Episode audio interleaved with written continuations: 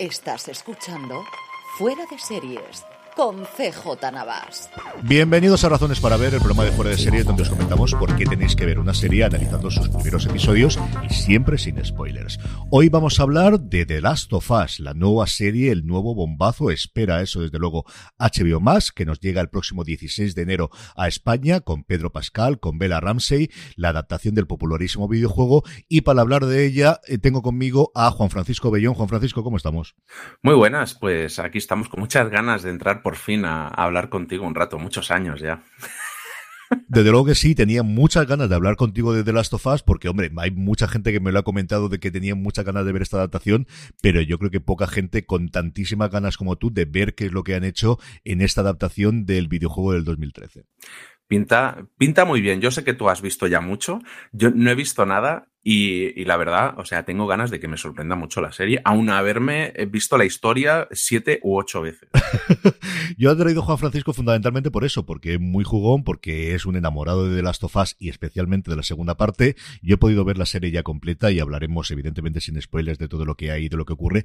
Pero sé que para empezar, Juan Francisco, por situar a nuestros eh, oyentes, que yo creo que eh, la gran mayoría conocerán o habrán oído del videojuego, pero yo sí que quería que me contases o que nos trasladásemos ese 2013 cuando de repente eh, eh, sale este videojuego, cuando de repente sale y, y qué supuso para, para la industria del videojuego en ese momento.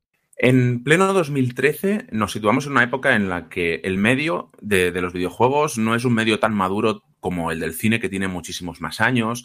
Las cosas sí habían evolucionado a nivel de narrativas y tal, pero todavía faltaba como un empujón de, de calidad de, aquello que, que, a la gente que ya era adulta dijera, esto, esto es lo mismo que el cine, esto es lo mismo que, las series.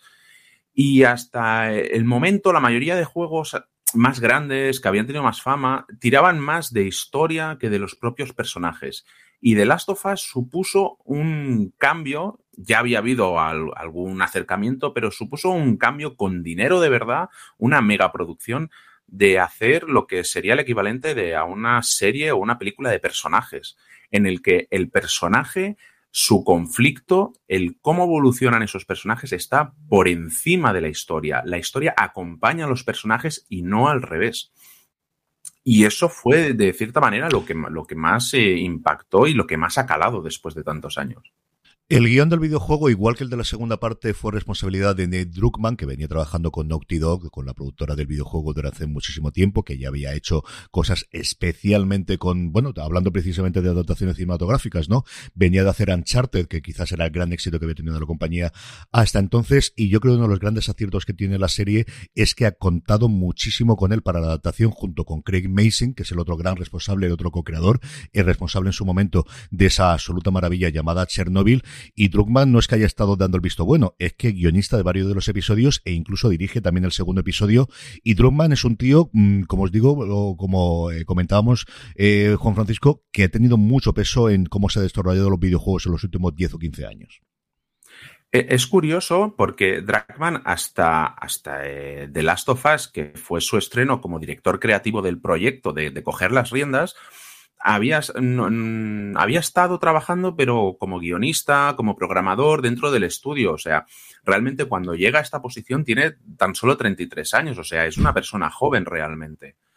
Eh, y se puede ver ese gran cambio que te decía antes con la misma saga Uncharted. Del 1 al 3, quien se ocupa de la saga es, eh, es una señora muy conocida llamada Amy Heining en el mundo de los videojuegos, en el que era la aventura por encima de todo. Y los propios personajes, Nathan Drake y sus compañeros, enriquecían esa aventura y hacían que tirase adelante. No digo que sea algo malo, es otra manera de contar una historia y de hacerla grande. Y sin embargo, aquí, después de The Last of Us, es tal el éxito que él toma las riendas de cierta manera del estudio y se pasa a hacer todo a su manera. De hecho, eh, Uncharted 4, que ya es posterior a The Last of Us, sigue su propio método y, lo transforma en un videojuego, en una historia de personajes tan diferente y tan rica que se convierte, al menos para mí, en el mejor de, de toda la saga también. Hablemos ya de, lo que es en sí The Last of Us. Eh, nos encontramos en una cosa que, al menos el planteamiento inicial, hemos visto y hemos jugado muchas veces. Un mundo postapocalíptico después de una, una pandemia, que en el 2013 nos parecía muy lejana y fíjate lo que hemos acabado después del 2020, provocada no por un virus ni por una bacteria, sino por un hongo que se mete dentro del cuerpo y que hace que estos zombies, porque al final no dejan de ser zombies, puedan seguir actuando y es el gran problema porque no da la vacuna. Y dentro de eso lo que tenemos realmente es un viaje de dos personas que tienen que convivir, eh, el típico protagonista, podríamos decir, que es Joel, un ex militar que mm, tiene que eh, llevar a su carga más preciada, que es una chiquilla, una joven llamada Ellie, que parece que podría tener la clave para por fin conseguir una vacuna contra este mundo eh, o contra esta epidemia que hemos tenido, como os digo, de hongos en un Estados Unidos posapocalíptico en el cual el gobierno federal se ha venido a menos, controla algunas zonas, hay otras zonas, cosas que hasta cierto punto hemos visto en The Walking Dead fundamentalmente en el mundo visual, pero que también en videojuegos hemos visto un montón de veces también, Juan Francisco. Sí, curiosamente, al, igual que llega la serie ahora, el, videojuego también llegó cuando ya habíamos visto eh, chorrocientos juegos de, zombies y estaba también un poco saturado. Entonces, lo que hizo un poco diferente y lo que me da la sensación que va a ser diferente como de, The Walking Dead o de, otras series es que aquí no hay gente buena. O sea, la pandemia del Cordyceps, que es eh, el hongo que, que muta y transforma a la gente, ha arrasado con todo. De hecho, el propio título de Last of Us, que sería algo así como lo que queda de nosotros, es precisamente eso, lo que queda de nosotros como sociedad y como personas. Aquí no hay gente buena. No, no los vamos a encontrar, ni los que lo parecen. Es gente que va a hacer lo que sea necesario por sobrevivir, incluso los que parecen buenos. Vamos a hacer una pequeña pausa como siempre hacemos en Razones para Ver y volvemos enseguida para hablar y para seguir comentando lo que estaba comentando Juan Francisco de la ambientación, de los personajes, de los secundarios, la importancia que tiene el videojuego también en la serie y al final como siempre a quien recomendamos ver de las tofas. Estamos ya de vuelta, Juan Francisco. Tú comentabas el tema de que no hay nadie bueno. Yo creo que es algo que también hemos visto en The Walking Dead y aquí en la serie, desde luego, eh, lo que yo he podido eh, ver es eh, el enemigo. Sí, los zombies atacan, pero están en un segundo plano, no aparecen tantísimo como puede aparecer en videojuegos, no hay tantísima sangre como puede aparecer en ella, y realmente el enemigo son el resto de los humanos, que al final cuando nos llegamos a una situación límite, pues los humanos somos como somos desde que salimos de las cavernas. Eh, sí, es que al final es lo que, como en toda serie de zombies, películas, lo que más miedo da es lo que es capaz de hacer la gente al, llegar a un extremo.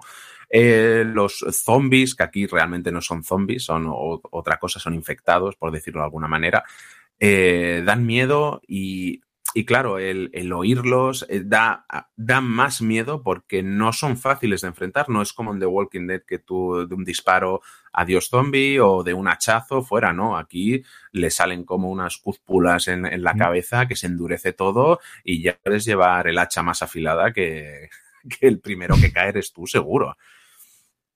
Yo además, eh, las escenas están muy, muy bien ambientadas y es cierto que nosotros normalmente los screeners cuando lo pasan nos faltan todavía por hacer alguna de esfetas de, este, de efectos especiales o faltan de todavía de, de acabar de pulirlo, pero aún así es espectacular, aunque yo creo que es mucho más espectacular la ambientación. Y esa, el, no te lo vamos a explicar absolutamente todo, pero vas entendiendo el, el gobierno federal, la única forma que ha vivido o que ha tenido de sobrevivir es convirtiéndose para, prácticamente en un estado policial eh, autoritario y están creando pequeños reductos de libertad, algunos más comunistas, algunos con intercambio, eh, que son los que Joel y Eli van a ir viendo y que van a ir eh, visitando de alguna forma en ese periplo hasta llegar a la sede de la otra gran organización que son las luciérnagas o los fireflies en, en inglés, creo recordar que se tradujo como luciérnagas o como mariposas aquí en español, que son de alguna forma los que inicialmente parecen como buenos, los que le mandan a Joel que hagan esta misión, aunque como tú decías Juan Francisco, al final buenos buenos no queda, no queda absolutamente nadie en la humanidad. Eh, no, no, y, además ya, ya, no solo son estas organizaciones, son mafias, es contrabando por todas partes, es el, que nadie se va a fiar de, nadie, de nadie y tener que esconderte, huir y saquear todo lo que puedas. Y, y es que me tengo ganas de ver ciertos personajes y, y, tramas de cómo las han trasladado. De verdad que tengo muchísimas ganas.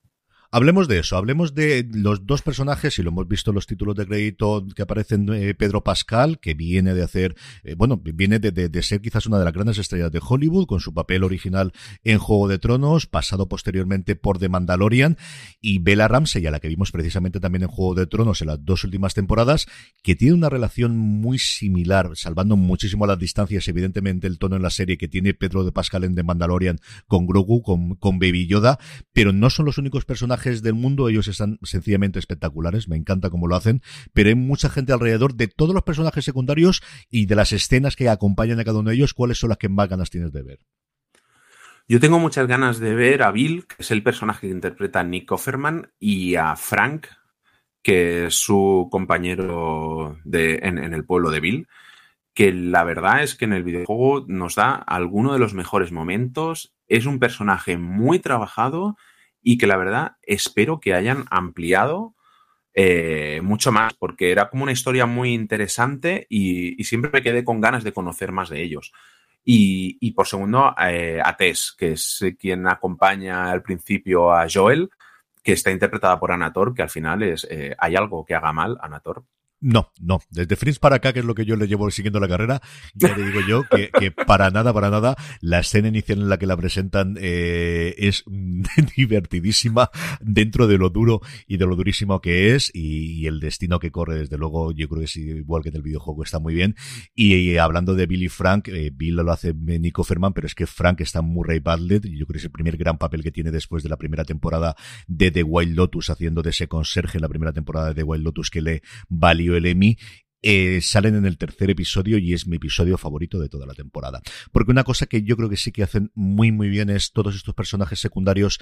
Eh, evidentemente el, arco narrativo es ese viaje que hacen entre Joel y, y Ellie, pero tienen escenas previas a la pandemia. Hay como arranca la serie, que es en los años 60 el típico programa de anuncios o el típico programa de divulgación cultural y científica de la BBC, eh, explicando qué es la pandemia, si hay dos médicos o dos doctores que cuentan que con la proliferación de los viajes en avión, eh, si llegase una pandemia sería mucho peor que en cualquier otro momento, que me parece espectacular, pero junto con esa vamos a varios personajes contar trasfondo, contar su historia pasada. Hay un episodio centrado en el origen de él y cómo llegaba en medio y cómo eh, ha pasado por distintos eh, problemas en su corta infancia y su juventud, porque al final se te olvida muchas veces que en la serie tiene 14 años y es que Bella Ramsey está más mayor que en Juego de Tronos, pero se te olvida.